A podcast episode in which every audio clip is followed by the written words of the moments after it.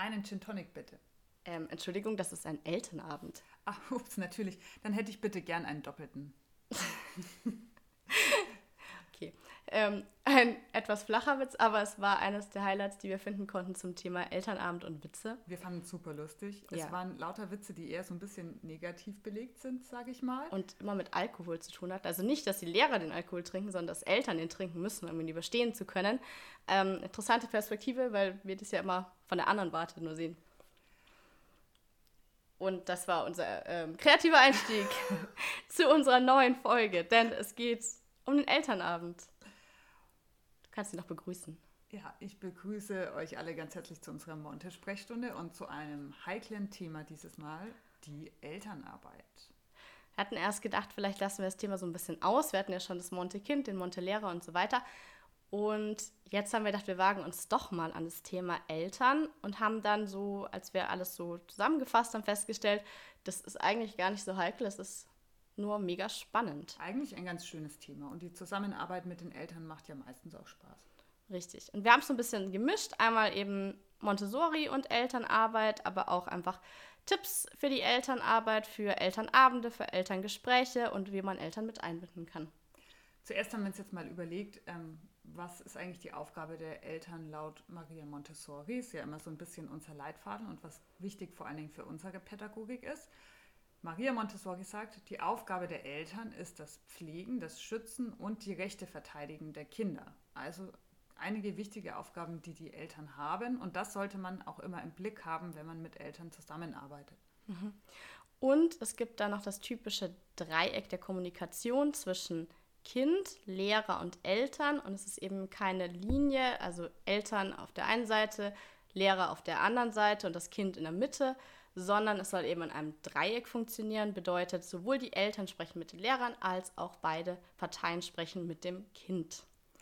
Und die Arbeit mit den Eltern, die hat jetzt ganz unterschiedliche Bereiche. Es gibt zum einen die Elternabende, wo die Eltern der ganzen Klasse da sind.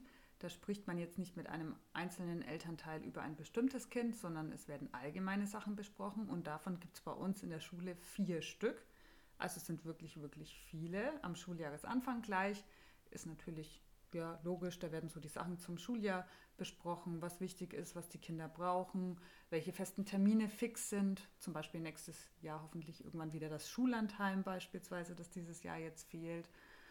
Ähm, dann der zweite Elternabend ist bei uns Expertenarbeit und unser Praktikum wird Praktikum, genau. Das sind sogar auch immer die Kinder selbst da bei unserem zweiten Elternabend normalerweise und berichten über unterschiedliche Themen. Das finden die Eltern auch immer sehr schön, weil sie ihre Kinder dann auch mal in Action irgendwie im Klassenzimmer sehen. Und da erzählen dann die Kinder zum Beispiel von den Going Outs, also von den Ausflügen, die sie selber geplant haben. Sie stellen Expertenarbeiten vor und das Praktikum. Den zweiten Elternabend mag ich eigentlich immer ganz Ja, gerne, cool. weil da müssen wir nicht so viel sagen. Und es ist immer super schön, eigentlich den Kindern zuzuschauen, wie sie das den Eltern vorstellen. Der macht immer am meisten Spaß. Das stimmt. Dann kommt noch der dritte und der vierte Elternabend. Der dritte Elternabend hat öfter mal ein pädagogisches Thema. Wir erzählen vom ersten Halbjahr. Wir suchen Themen raus, die vielleicht besonders interessant jetzt auch für die Eltern nochmal wären. Der ist meistens kürzer als die anderen, weil die Basic-Infos sozusagen für das Jahr schon rum sind. Ähm, wir informieren auch schon für das nächste Schuljahr, entweder eben der Übertritt in die siebte Klasse oder der Übergang zur sechsten Klasse. Der Spanischunterricht wird vorgestellt zum Genau. Beispiel. Dieses Jahr haben wir passend zum momentanen Umgang mit digitalen Medien, weil es ja zurzeit ganz viel ist, da einige Gefahren aufgezeigt Ja, genau, darüber so. geredet. Schwerpunkt Cyber-Grooming war dann so ganz groß, einfach die Eltern auch mal ins Boot holen und einfach nochmal auch etwas genauer zu informieren, was kann den Kindern so passieren jetzt mit den digitalen Medien. Und der vierte ist dann so der Abschluss von dem Ganzen, geht auch nochmal um die Planung vielleicht von einem Fest zum Abschluss, die Verabschiedung der Sechstklässler und einfach nochmal ein Rückblick. Das ist jetzt auch kein langer Elternabend, aber es ist nochmal so eine Möglichkeit, sich ja auch von den Sechstklasseltern zu verabschieden. Wir haben vorhin schon überlegt, ähm, normalerweise zeigen wir immer Bilder beim letzten Elternabend vom Schuljahr. Und das zweite Halbjahr haben wir schon überlegt, wird dieses Jahr schwierig, weil wir jetzt so viel im Online-Unterricht waren, dass, dass es einfach nicht so viele Bilder gibt. Ja, das ist ein bisschen traurig. Neben den, also diesen Elternabenden gibt es dann noch die, einerseits natürlich die normalen Elterngespräche, also wenn es eben positive oder auch negative Themen zu besprechen gibt. Und dann eben die Halbjahresgespräche, da hatten wir ja auch nochmal eine extra Folge drüber gemacht. Und das sind dann so die, ja, die Situationen, in denen wir den Eltern normalerweise begegnen, denen wir ihnen auf jeden Fall im Jahr begegnen. Sowas ist am Anfang vielleicht auch ein bisschen aufregend, wenn man so einen Elternabend hat, wo man dann alleine mit dem pädagogischen Mitarbeiter oder Mitarbeiterin ist und dann lauter Eltern kommen, die einem gegenüber sitzen, ist am Anfang erstmal ein bisschen ungewohnt und aufregend, gerade wenn man vielleicht am Anfang auch noch jünger ist irgendwie und die Eltern einen dann alles so ein bisschen angucken und sich überlegen, wie alt ist die denn? Und das ist jetzt die Klassenlehrerin. Das ist dann schon aufregend, aber man kann die Stimmung dann oft ein bisschen auflockern mit ein paar netten Witzen und alles einfach ein bisschen lockerer angehen, dann reagieren die Eltern darauf meistens eigentlich auch ganz locker und gut gelaunt. Ja, und man vielleicht auch nicht alles immer so in die Länge ziehen, ist auch so ein Tipp.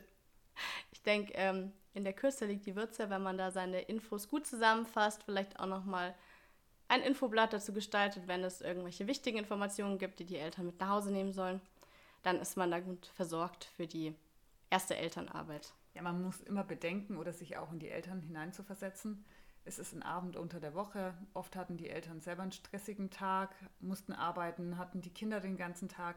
Da haben die wenigsten Eltern dann Lust, sich irgendwie zwei, drei Stunden in diesen Elternabend zu setzen. Aber sie finden es dann ganz nett, einen mal zu sehen, zu wissen, was ist in der Klasse so los und die wichtigsten Fakten. Und das sollte man dann am besten kurz, knackig und anschaulich machen. Dann sind die Eltern im Normalfall ganz glücklich. Dieses Jahr waren ja jetzt alle Elternabende digital einerseits wirklich praktisch. Man spart sich den Weg in die Schule. Die Eltern können ganz entspannt von der Couch aus sich dann noch ähm, mit einschalten.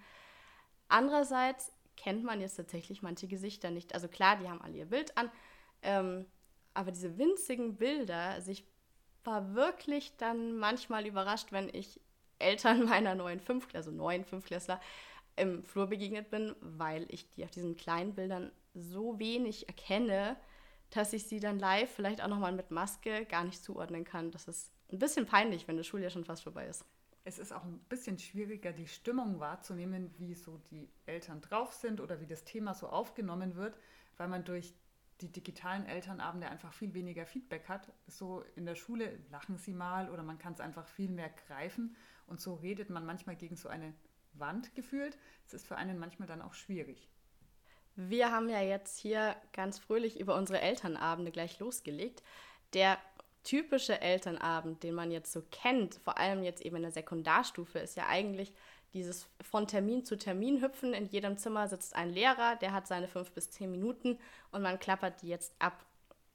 Das hat überhaupt nichts mit unseren Elternabenden zu tun. Wir sind alle tatsächlich in einem Klassenzimmer, also sowohl eben unsere pädagogische Mitarbeiter und wir teilweise im ersten Elternabend kommen dann noch Fachlehrer dazu und stellen sich mal vor. Ansonsten sind eben einfach immer nur die Klassenleitungen dort vor Ort. Alle Eltern sitzen dann fröhlich in einem Stuhlkreis, ein bisschen wie ja, die Kinder, wenn man sich so trifft. Und in diesem Format findet dann unser Elternabend statt und die Eltern werden dann dort informiert. Das heißt, es gibt eigentlich keine Einzelgespräche in dem Sinn. Dafür sind dann eben nochmal Termine, die man extra ausmachen muss, äh, da.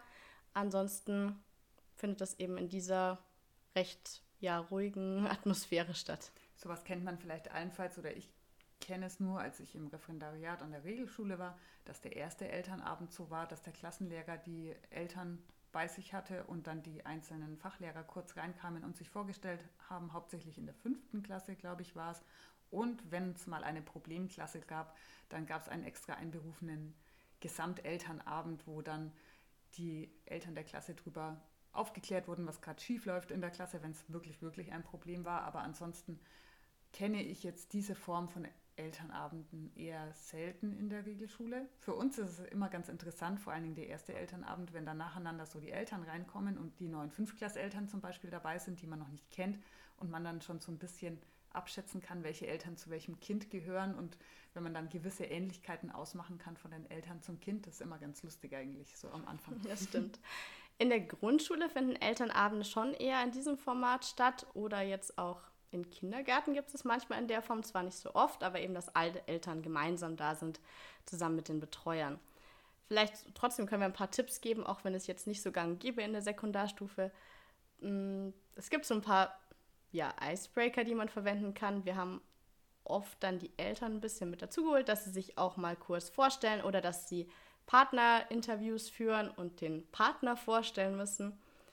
Ist jetzt nicht jedermanns Sache. Ich denke, das sollte man auch relativ kurz halten, die ganze Aktion. Aber gerade am ersten Elternabend ist es einfach auch für die Lehrkräfte selber eben einfach super wichtig, die Eltern mal näher kennenzulernen. Was wir auch oft abfragen, ist dann, ob es bestimmte Hobbys oder Berufe, Tätigkeiten gibt, mit denen sie sich einbringen könnten. Das ist dann auch ganz spannend, ob da vielleicht jemand dabei ist, der sich da mal im Schulalltag zeigen könnte. Und was wir auch schon mal in der Klasse gemacht haben, war ein Elternabend-Bingo. Und zwar hatte ich einen leeren Bingo-Zettel ausgeteilt an die Kinder. Und die Kinder sollten Wörter eintragen oder Phrasen, bei denen sie denken, dass die an einem Elternabend genannt werden.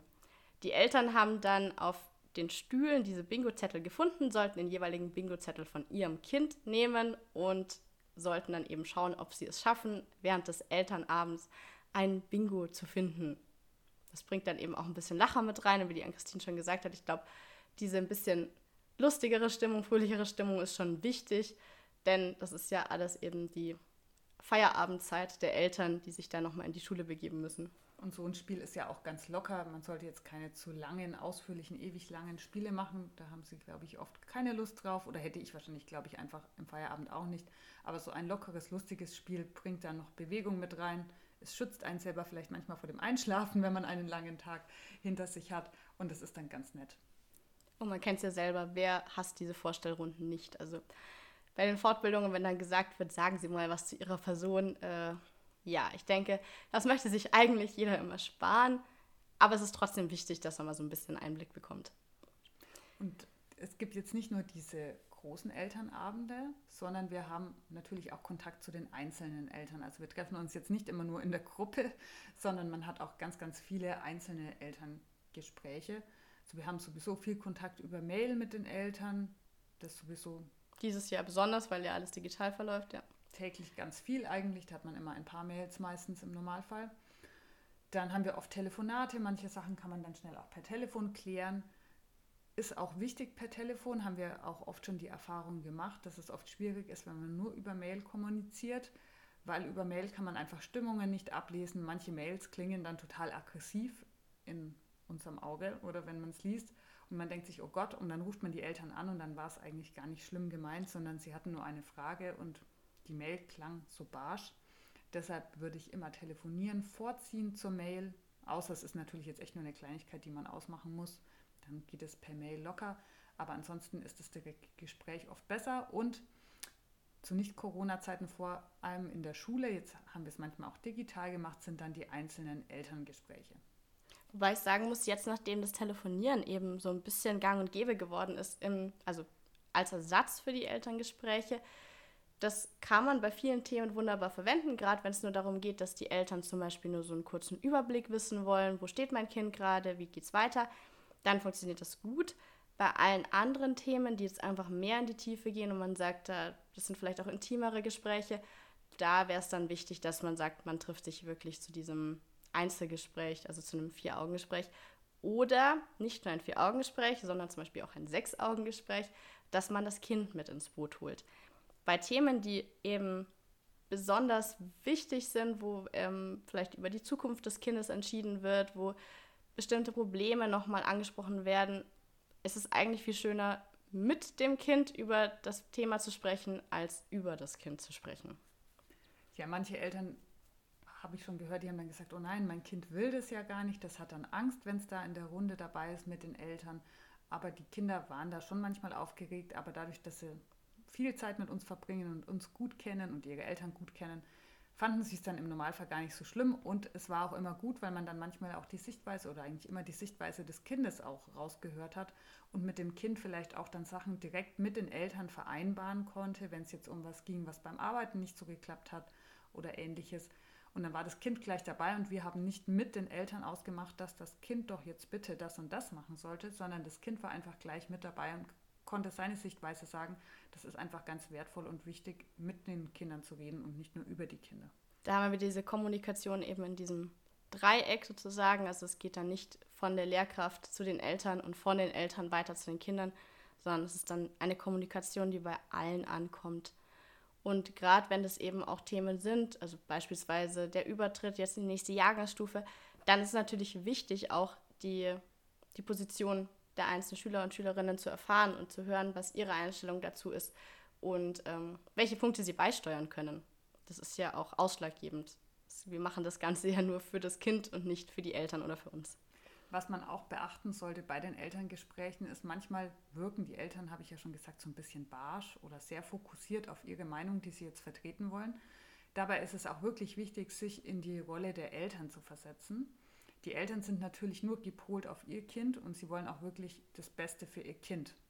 Das klingt dann für uns manchmal so ein bisschen barsch, weil sie dann natürlich dann auch subjektiv voreingenommen sind und wir vielleicht manchmal auch eine objektivere Sichtweise haben. Es ist aber immer wichtig, den Eltern zu vermitteln, ich versetze mich in deine Lage und ich verstehe dein Problem.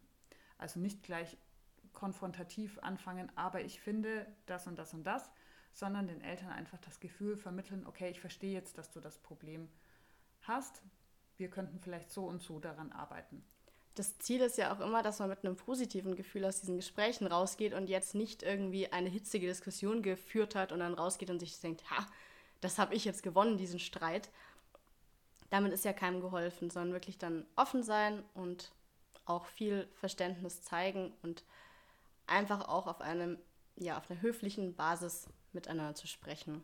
Aktives Zuhören ist da, denke ich, auch einfach ganz wichtig, wirklich das aufzunehmen, welche Sorgen die Eltern jetzt haben. Sie meinen es im Normalfall ja auch gar nicht böse. Man hat mit Sicherheit auch mal wirklich anstrengendere Elterngespräche für einen, wo es mehr Konfrontation gibt. Aber man kann gemeinsam, denke ich, eigentlich immer einen ganz guten Weg finden, wenn man dann auch dementsprechend zusammenarbeitet. Wir haben uns hier für diese Elterngespräche nochmal ein paar Do's und Don'ts überlegt. Ein bisschen was haben wir gerade schon anklingen lassen, aber trotzdem nochmal zusammengefasst. Fangen wir mal mit dem Negativen an. Was sollte man nicht machen? Sowohl bei Elternabenden als auch bei Einzelgesprächen sollte man sich nicht verstellen. Kein gekünsteltes Autoritätsgetue, besonders seriöses Sprechen, das sind alles Dinge, die kommen bei jedem Gesprächspartner seltsam an und die Eltern sind nichts anderes als jeder Gesprächspartner, mit dem man sonst spricht. Das heißt, einfach wirklich so sprechen, wie man sonst auch sprechen würde und das Ganze eben auf einer ganz natürlichen Basis besprechen. Ja, da ist wichtig, einfach authentisch zu sein. Wenn ich jetzt vielleicht der lockere Typ bin, dann kann ich da auch mal einen Witz einbringen. Wenn ich der jetzt aber einfach nicht bin, muss ich jetzt nicht gekünstelt vorher irgendwelche Witze auswendig lernen, damit das Gespräch auch lustig ist sondern dann bin ich einfach so, wie ich jetzt normal mit einem anderen Menschen auch reden würde. Vielleicht jetzt nicht so, wie ich mit meinen Freunden jetzt mal so ein bisschen auch Quatsch rede, sondern natürlich auf eine seriöse Art und Weise, aber authentisch bleiben. Das kommt eigentlich im Normalfall am besten an. Ein weiterer Punkt, den man nicht machen sollte, ist eben dieses Konfrontationsgehabe. Also, dass man wirklich sagt, das ist eine Diskussion, in der man sich da befindet.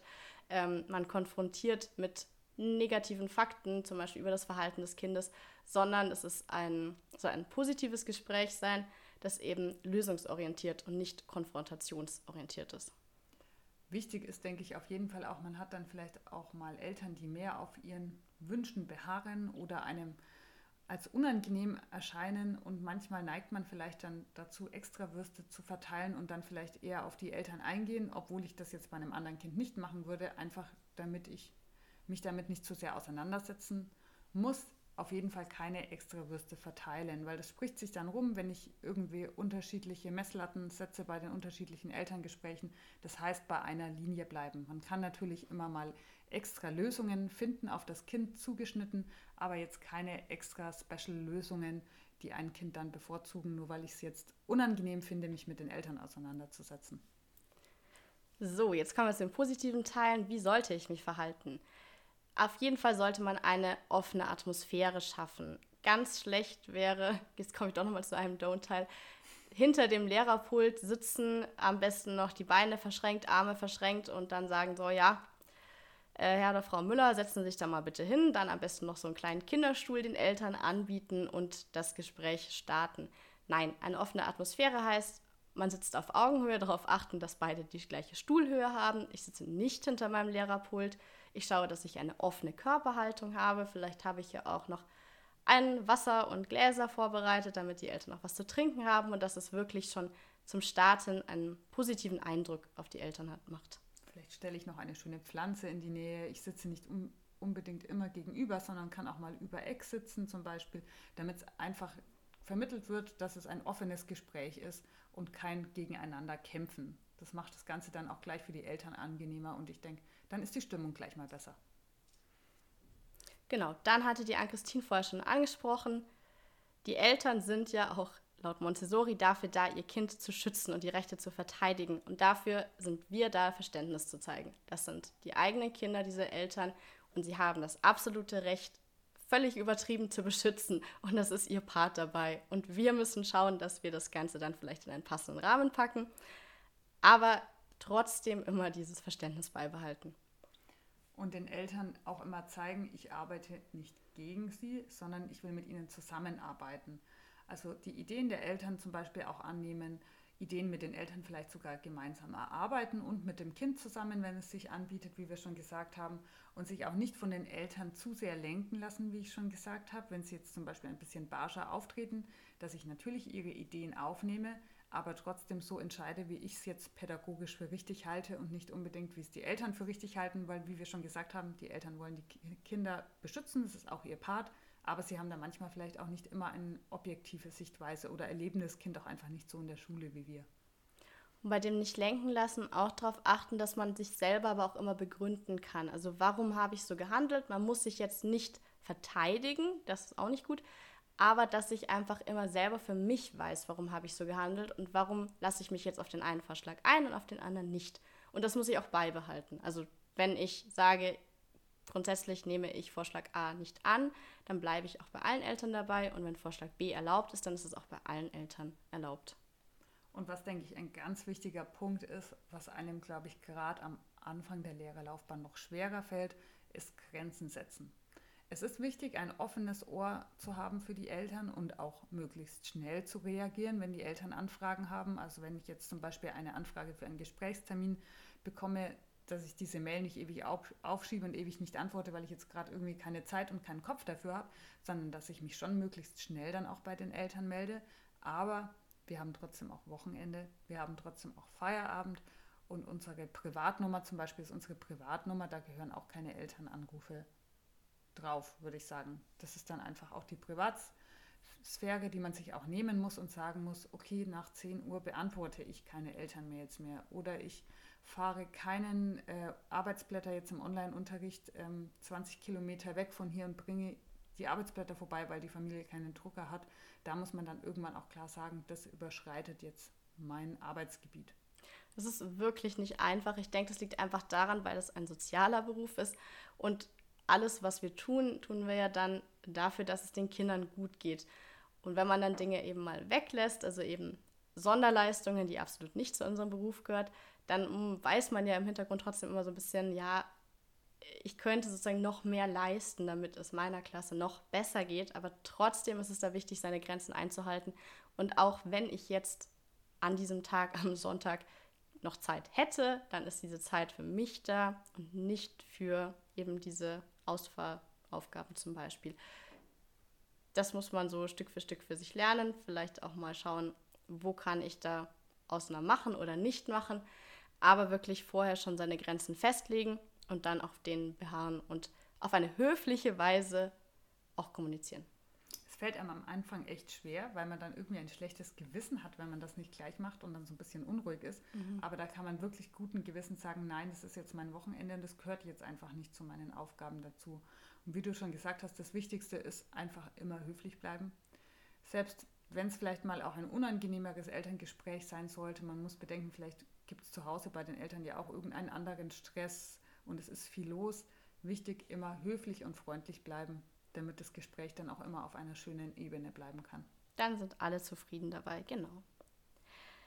Jetzt gerade in Deutschland kennen wir es aus unserem Bildungssystem nicht, dass Eltern da eine große Rolle im Schulalltag spielen, sondern es wird ja auch immer so ein bisschen dargestellt. Eltern und Lehrer als ja, Feinde, die eben da so in der Schule gegeneinander kämpfen die Eltern von außen, die Lehrer von innen. Und dann kommt es eben zu Streitereien zwischen ja, Elterngruppen, die sich dann ähm, formieren und eben gemeinsam dann einen Brief an die Direktion schreiben im Worst Case. Und das Ganze soll natürlich vermieden werden und das wird im einem der Bücher, die wir schon öfter empfohlen haben, nämlich Der tanzende Direktor, nochmal beschrieben. Dort ist es nämlich ganz anders. Ähm, dort werden nicht diese Elterngrüppchen gebildet, die außerhalb der Schule dann anfangen, sich zu ärgern, sondern die Eltern werden so viel wie möglich mit ins Boot geholt für Aktionen, für Gespräche, für Ideenfindungen. Und Eltern sind einfach willkommen als Helfer. Und da wird es auch schön beschrieben, je weniger die Schule eben als Blackbox empfunden wird, umso weniger Unzufriedenheit baut sich auch auf, weil ich einfach ein bisschen mitentscheiden kann und auch mehr weiß. Und das ist, glaube ich, eine ganz tolle Basis, an der wir auch im deutschen Bildungssystem unbedingt arbeiten sollten. Ich denke, das ist einfach auch für die Kommunikation ganz wichtig. Dann ist alles offener. Die Schule ist kein geheimer Ort, sondern es ist einfach offen. Die Eltern bekommen Sachen mit, sie können Sachen mitgestalten und auch mitentscheiden. Bei uns in der Schule zum Beispiel ist es so, dass es unterschiedliche AGs zum Beispiel gibt, bei denen die Eltern mitmachen können, zum Beispiel die AG Garten, wo sie dann mitgestalten, ähm, wie der Garten oder der Pausenhof gestaltet wird oder zu bestimmten Tagen wie Tag der offenen Tür oder Schulfest ähm, werden auch Eltern eingesetzt, die mithelfen. Bei uns haben die Eltern nämlich auch Elternstunden, die sie ableisten müssen. Also das ist im Vertrag mit festgeschrieben, weil es bei uns eben gewünscht ist, dass die Eltern eben nicht vor der Schultür bleiben, sondern dass sie einfach mit reinkommen in die Schule und auch mitgestalten und sich mit einbringen können, dass es nicht nur ein Ort für Lehrer und Schüler ist, sondern auch für die Eltern. Das bringt dann auch gleich mal viel mehr Verständnis mit und eine ganz andere Ebene.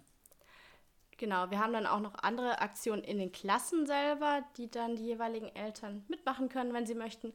Zum Beispiel in der Adventszeit, dass sie einen beim Plätzchenbacken unterstützen, aber auch man könnte bei größeren Going-Outs, wenn man sagt, der Ausflug ist sehr aufwendig, noch Eltern mit ins Boot holen. Und was wir jetzt dieses Jahr hatten, das kannst du, glaube ich, noch das berichten. Das war die Berufewoche, die wir hatten. Ich glaube, wir haben sogar am Rand schon davon erzählt. Weil wir ja nicht ins Praktikum gehen konnten, hatten wir eine Berufewoche, wo unterschiedliche Berufe vorgestellt wurden und die Kinder unterschiedliche Berufe kennenlernen konnten. Und ähm, ich habe auch bei den Eltern dann gefragt, wer seinen Beruf denn gerne vorstellen möchte. Und da haben sich auch ein paar Eltern gemeldet und haben dann den Kindern ganz toll ihre Berufe vorgestellt. Es war für die Eltern ein schönes Erlebnis, weil sie die Klasse mal so als Klassenverbund erlebt haben. Und für die Kinder war es auch cool, dass einfach mal auch Eltern da waren und jemand anderes da war als immer nur der Lehrer. War ein schönes Erlebnis für Adek, glaube ich. Genau, trotzdem sind es einfach immer noch diese Berührungsängste, die man vielleicht auch als Lehrperson immer hat, dieses, dieses Gefühl, ich glaube, das ist einfach dieses, durch das ja, deutsche Schulsystem, das so einen das drauf gedrängt hat, dass wenn ein Elternteil jetzt im Klassenzimmer sitzt, dann muss man da jetzt irgendwie den ja, totalen Show-off-Unterricht machen und dann muss alles passen. Die Klasse muss maximal leise sein und äh, es müssen Top-Leistungen erbracht werden. Und genau dieser Druck veranlasst ja dann einen als Lehrperson, dass man sagt, uh, äh, lieber keine Eltern bei Ausflügen, lieber keine Eltern mal bei Hospitationen. Und ich denke, davon müssen wir auf jeden Fall wegkommen, dass wir sagen, nein, wir öffnen das Ganze und zeigen den Unterricht so, wie er ist. Wir machen auch keine extra Stunden, die man dann dafür vorbereitet, sondern wirklich, dass man sagt, die sollen sich den Alltag so anschauen und dann ist das Ganze auch einfach auf einer ganz anderen Ebene. Und dann sind die Eltern eben nicht mehr die von außen und die Lehrer die von innen der Schule. Und die Eltern können sich auch viel mehr vorstellen, was die Kinder so den ganzen Tag so erleben. Es ist ja auch eine Ganztagsschule bei uns.